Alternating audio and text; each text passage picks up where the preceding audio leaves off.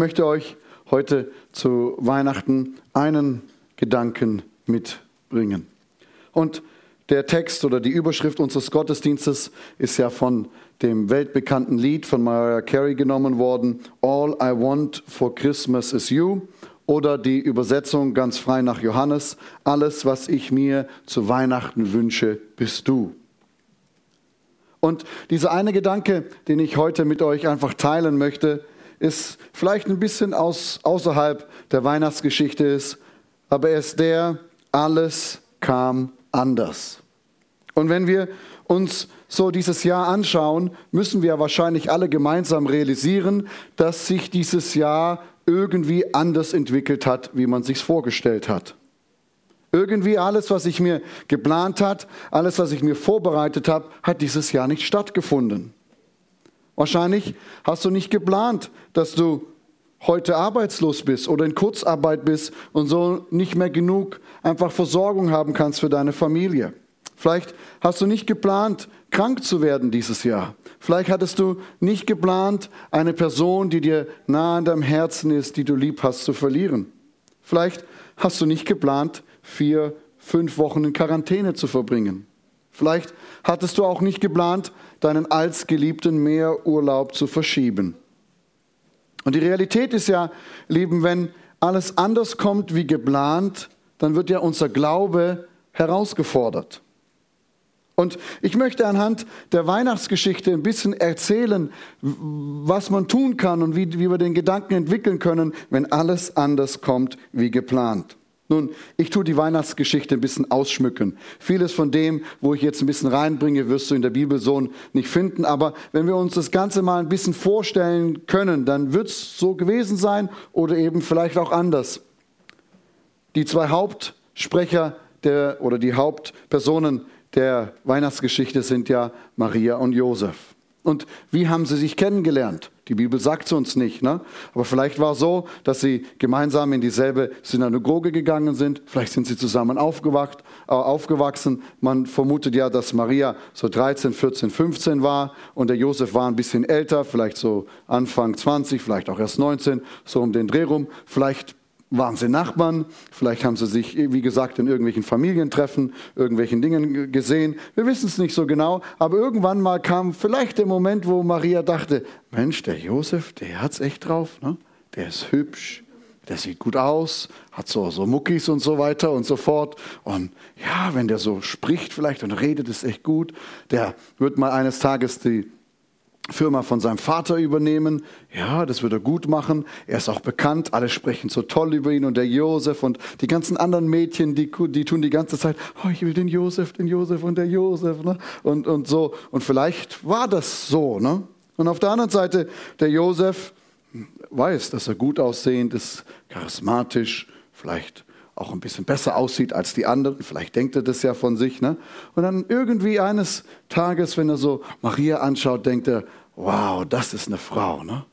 Mensch, die sieht Hammer aus, so richtig gut und so richtig hübsch und kochen kann sie und machen und tut sie alles so, was ich mir immer vorgestellt habe. Wenn ich eine Frau hätte mir backen dürfen, dann wäre das Maria gewesen. Ne?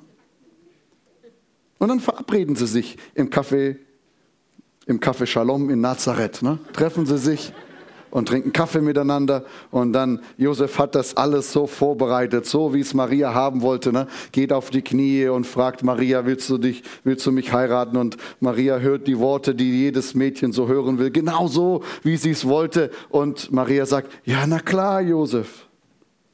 Ich hab, warum hast du so lange gebraucht? Ne? Und dann planen sie ihr Leben gemeinsam. Sie sitzen zusammen am Tisch. Wann wollen wir denn heiraten? Ja, das wäre ein guter Moment. Ne? Ja, und was stellst du dir so vor? Ja, zwei Kinder wäre irgendwie toll. Als erstes ein Mädchen und dann ein Junge. Ja, und dann übernimmst du ja auch die Firma von deinem Vater, dann bauen wir uns was auf, dann machen wir jenes, dann machen wir dieses und so weiter und so fort. Sie, sie planen ihr Leben miteinander. Ne? Sie machen die Einladungskarten für die Hochzeit, sie buchen das teure Hotel und sie sagen allen Freunden und Verwandten, wir sind verlobt und, und wie auch immer. Einfach mal ein bisschen vorstellen, ein bisschen Leben in diese Worte hineinzubekommen. Ne? Und dann kommt doch irgendwie alles anders. Wir haben es gelesen in Lukas Kapitel 1, Vers 26, hat Maria diese Begegnung mit Gott. Er, der Engel Gottes kommt zu ihr und sagt, Maria, du bist gesegnet. Maria, du bist die Auserwählte. Maria, du bist die von Gott Erwählte. Der Heilige Geist wird über dich kommen. Du wirst schwanger werden und du wirst den Sohn Gottes auf die Welt bringen. Und dieser Sohn wird dein Volk und wird diese Welt retten. Und Maria, nach einem Hin und Her, wo sie sagt, ja, ich bin das doch nicht wert, wie auch immer, sie sagt ja, ne? Und irgendwie war sie bestimmt innerlich begeistert und sagte, wow, ich bin ein Teil von Gottes Plan, unser Volk zu retten. Hammer, irgendwie Hammer. Und wahrscheinlich, weiß nicht, wie lange sie gebraucht hat, um das dem Josef dann zu erzählen, aber ich, ich kann mir das so vorstellen, dass sie vielleicht eher begeistert zu Josef kam und sagte, Josef, du, wir zwei sind ein Teil von Gottes Plan in dieser Welt. Er hat uns auserwählt, den Sohn Gottes einfach zu erziehen und in diese Welt hinein mitzubringen. Und, und Josef versteht nicht, was sie meint und wie, wie auch immer. Und dann sagt sie so nebenbei, ja, und ich bin schwanger. Und Josef rattert, ne? wir haben es ja gelesen. Bei Josef rattert jetzt die Maschine los. Ne? Ja, wie, wie bist du schwanger? Ja, der Heilige Geist kam über mich und der Sohn Gottes ist in mir. Hä, Maria? Hörst du dir überhaupt zu, was du da redest? Ne? Und, und er überlegt sich ja dann auch, wir haben es gelesen, die, diese Verlobung ja auch dann wieder, wieder zu schließen und äh, wieder zu entschließen, einfach, dass sie sie auflösen. Ne? Wahrscheinlich war Josef in diesem Moment auch am Boden zerstört. Mensch, ich habe alles auf diese Frau gesetzt. Ne? Ich habe mein ganzes Geld, was ich so hatte für, für das Hotel, für die Flitterwochen, für den Caterer und die Einladungen und so weiter. Was werden jetzt meine Verwandten denken, wenn, wenn die Verlobte, von der ich immer so hoch und heilig gesprochen habe, jetzt, dass sie schwanger ist? Ne? Was, was wird geschehen mit meinem Umfeld, das in dieser Zeit, was solche Dinge angeht, eh ein bisschen sensibel war? Ne? Und, na klar, auch der persönliche Vertrauensverlust Maria gegenüber. Ne? Aha, ist das wirklich so? Kann, kann, kann der Heilige Geist wirklich, versteht ihr, was ich meine? Ist das wirklich so machbar? Und auf der anderen Seite ist dort Maria. Ich habe doch gar nichts falsch gemacht. Ich verstehe auch gar nicht, warum der Josef mich jetzt nicht mehr mag. Gott, ich habe doch nur Ja zu dir gesagt. Ja zu deinem Plan. Ne? Ja zu dem, was ist. Ich, ich verstehe nicht, warum der Josef jetzt so reserviert ist. Und was werden die ganzen Menschen von mir denken, herum und so weiter und so fort. Gott, wahrscheinlich sagen das beide, das hatte ich nicht so geplant. Ne? Und vielleicht bist du auch an dem Punkt heute an, an diesem Weihnachten 2020, wo du sagst, Mensch, ich hatte das alles so nicht geplant. Ich hatte mich so gefreut, die neue Arbeitsstelle anzunehmen, weil sie einfach ein bisschen mehr Geld nach Hause bringen kann. Und dann durch Corona wurde ich erst in Kurzarbeit und dann doch wieder entlassen und jetzt habe ich weniger, wie ich eigentlich davor gehabt habe. Ich habe mit meinem besten Gewissen meine Kinder erzogen, alles dort hinein gehabt. Ich hatte nicht geplant, dass sie jetzt irgendwie rebellieren und nichts mehr mit mir zu tun haben wollen. Ich habe echt nicht gefragt, dieses Jahr die Migräne zu haben. Ich habe echt nicht geplant, dieses Jahr mit Depressionen zu kämpfen. Ne? Ich hatte nicht geplant, diesen Urlaub zu haben. Irgendwie wollte ich dieses Jahr nicht so haben. Das war alles nicht der Plan und vieles verstehe ich vielleicht auch nicht. Ne? Und doch ist es ja so, dass du diesen Plan nicht verstehen brauchst. Sondern was wir tun dürfen, ist, Gott zu vertrauen, dass er eine Bestimmung hat. Sprüche, Sprüche 1921 sagt, du kannst das gerne auch einblenden, ein Mensch kann viele Pläne schmieden, doch der Wille des Herrn wird sich erfüllen. Maria und Josefs Trauen für den Moment war erstmal zunichte. Ne? Und dann ist es ja so, dass der Engel auch wieder zu Josef kommt und sagt, Josef, stopp, anhalten, stopp, Josef, anhalten. Guck dir mal das große Bild an. Es war wirklich der Heilige Geist, der zu Maria kam. Es ist wirklich, was hier geschieht. Ne? Anhalten. Es ist alles okay. Du verstehst es nicht. Es tut vielleicht sogar weh und, und du weißt es nicht, aber ich, aber Gott hat hier eine Bestimmung dafür. Gott hat eine Bestimmung in deinem ganzen Durcheinander. Ne? Und oftmals fühlen sich ja solche Situationen auch schwierig an und es tut uns weh und wir wissen auch nicht ganz mal, Gott, wo ist dein Wille, wo willst du hin? Und deswegen ist es so, dass manchmal Gottes größte Einladungen an uns, sich für uns irgendwie wie unsere schlimmsten Unterbrechungen oder Erschütterungen anfühlen. Ne? Gott unterbricht so gerne unsere Pläne, damit wir seinen Willen erkennen. Und ich kann das ja auch selbst von mir erzählen. Ne? Ich wollte nie heiraten.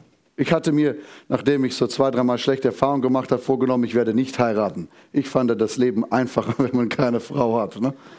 Und ich dachte, ich kann Gott dienen eh viel besser, wenn ich keine Frau hatte. Ne? Das war für mich klar. Ich wollte durch die Welt reisen und ich wollte nicht heiraten und, und all dieses Klapprabatsch und Liebe und Zusammensein, das fand ich alles irgendwie komisch und doof. Ne? Ich, ich wollte Gott dienen und Paulus hat das alleine geschafft, dann schaffe ich das auch. Ne? Das war so mein, mein Ding. Ne?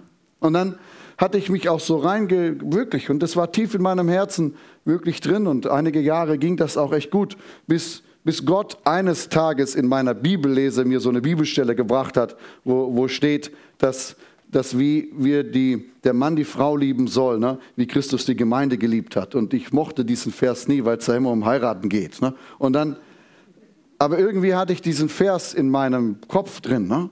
Und Gott sprach dann zu mir und sagte, guck mal, Johannes, du warst es wert, dass Jesus an Weihnachten wie jetzt auf die Welt gekommen ist und dass er dann weiterhin gestorben ist und wir werden ja da zu dem Punkt gleich noch kommen.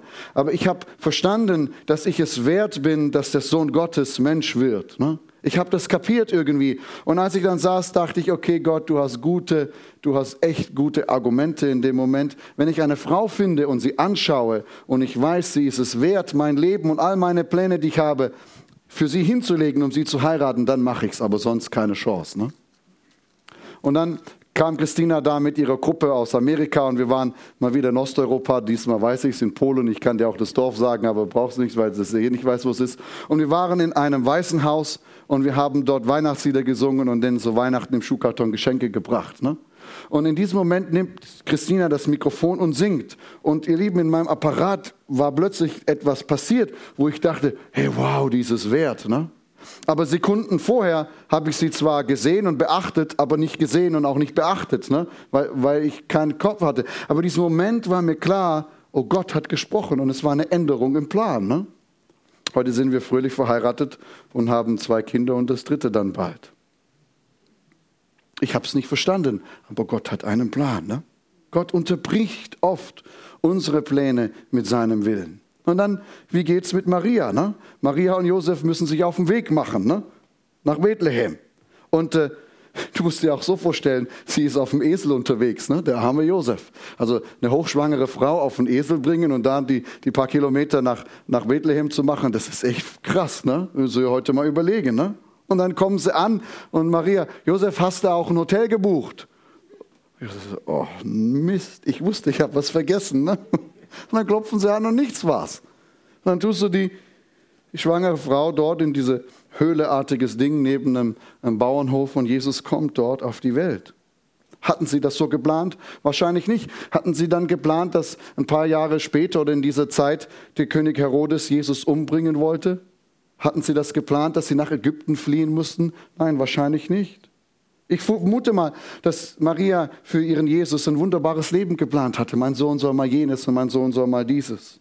Und dann 30 Jahre später ist diese Maria, die eines Tages Ja sagte zu Gottes Plan und auch den Sohn Gottes auf die Welt gebracht hat, steht sie eines Tages oder kniet sie eines Tages, 30 Jahre später ungefähr, vor diesem Kreuz und muss dort ihren Sohn anschauen, der dort nackt hängt, kaum wieder zu erkennen ist und der dort einfach leidet. Wahrscheinlich stand sie dort und sagte, Gott, das hatte ich nicht so geplant. Das, das war nicht auf meinem Schirm, das war nicht das, was ich wollte. Und Jesus erleidet dort ja am Kreuz. Ne? Wenn er dort so hängt, um atmen zu können, muss er sich erst hochziehen ne? und dann kann er ein- und ausatmen und dann hängt er wieder runter, weil in dieser Spannung er einfach nicht atmen kann. Ne? Und mit seinem, einer seiner letzten Atemzüge sagt er dann, Vater, vergib ihnen, sie wissen nicht, was sie tun. Und sagt dann, in deine Hände lege ich meine Seele oder meinen Geist. Und dann muss Maria zuschauen, wie ihr Sohn dort stirbt. Ne? Du brauchst den Plan nicht verstehen, wenn du Gottes Bestimmungen vertraust. Ihr Lieben, die Weihnachtsgeschichte hätte nie jemand so planen können. Gott wurde Mensch. Jesus in Windeln gewickelt. Und ihr Lieben, das ist der gleiche Stoff, in dem man später auch seinen Leichnamen gewickelt hat. Es ist ein Zeichen, dass der Erlöser geboren wurde, um zu sterben und wieder aufzustehen. Ich weiß nicht, wie es dir geht mit deiner Beziehung zu Gott. Vielleicht denkst du, um eine Beziehung mit Gott in Ordnung zu bringen und alles gut mit ihm zu sein, muss ich echt ein guter Mensch sein. Das brauchst du nicht, weil Jesus war gut. Vielleicht denkst du, ich muss Opfer bringen. Vielleicht Opfer durch gute Taten, Opfer durch Geld, Opfer durch irgendwelche religiösen Handlungen. Nein, brauchst du nicht, weil Jesus war das Opfer. Vielleicht denkst du, ich muss gerecht sein, darf ja keine Fehler machen, wie auch immer und so fort. Nein, brauchst du auch nicht, weil Jesus war gerecht für dich. Maria und Josef, die hatten einen Plan. Doch irgendwie kam alles anders.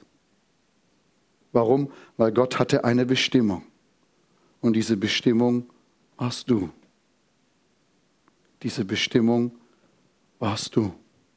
Und alles, was sich Gott wirklich zu Weihnachten wünscht dieses Jahr, ist eine Beziehung mit dir. Sein Gespräch mit dir. Sein Moment, wo ihr euch miteinander austauscht.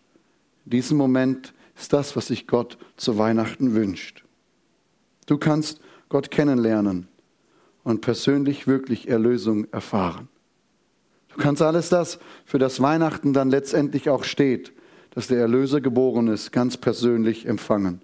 Und du hast na klar auch die Chance, wo du sagst, Mensch Johannes, stimmt, das weiß ich alles, aber es ist irgendwie so weit weg, das wieder neu in dir aufflammen zu lassen, deine Beziehung zu Gott. Wir fangen im Januar einen Kurs an, der heißt Gott und die Welt. Dazu möchte ich dich ganz herzlich einladen. Du einfach sagst, Mensch, ich möchte meine Beziehung zu Gott vielleicht auffrischen oder du sagst, Mensch, ich habe eigentlich keine Ahnung, möchte dich ganz herzlich dazu einladen und du kannst die Einladungsflyer dann auch später hier am Infopoint mitnehmen. Also, wenn sich dieses Jahr all deine Pläne geändert haben, wie Sprüche 1921 sagt, ein Mensch kann viele Pläne schmieden, dann musst du diesen Plan nicht verstehen, sondern vertraue darauf, dass Gott eine Bestimmung hatte. Ich möchte euch ermutigen, dieses Jahr ist das Jahr, wo wir unterbrochen wurden, aber in allem dem hat Gott eine Bestimmung. Jetzt noch nicht sichtbar, aber irgendwann zurückschauen, denken, wow, vielleicht als Jesus auferstanden ist, sagte Maria auch, Mensch, was habe ich mir für einen Stress gemacht? Hätte ich doch nur seinen Worten geglaubt, ne? dass er wiederkommt. Ne?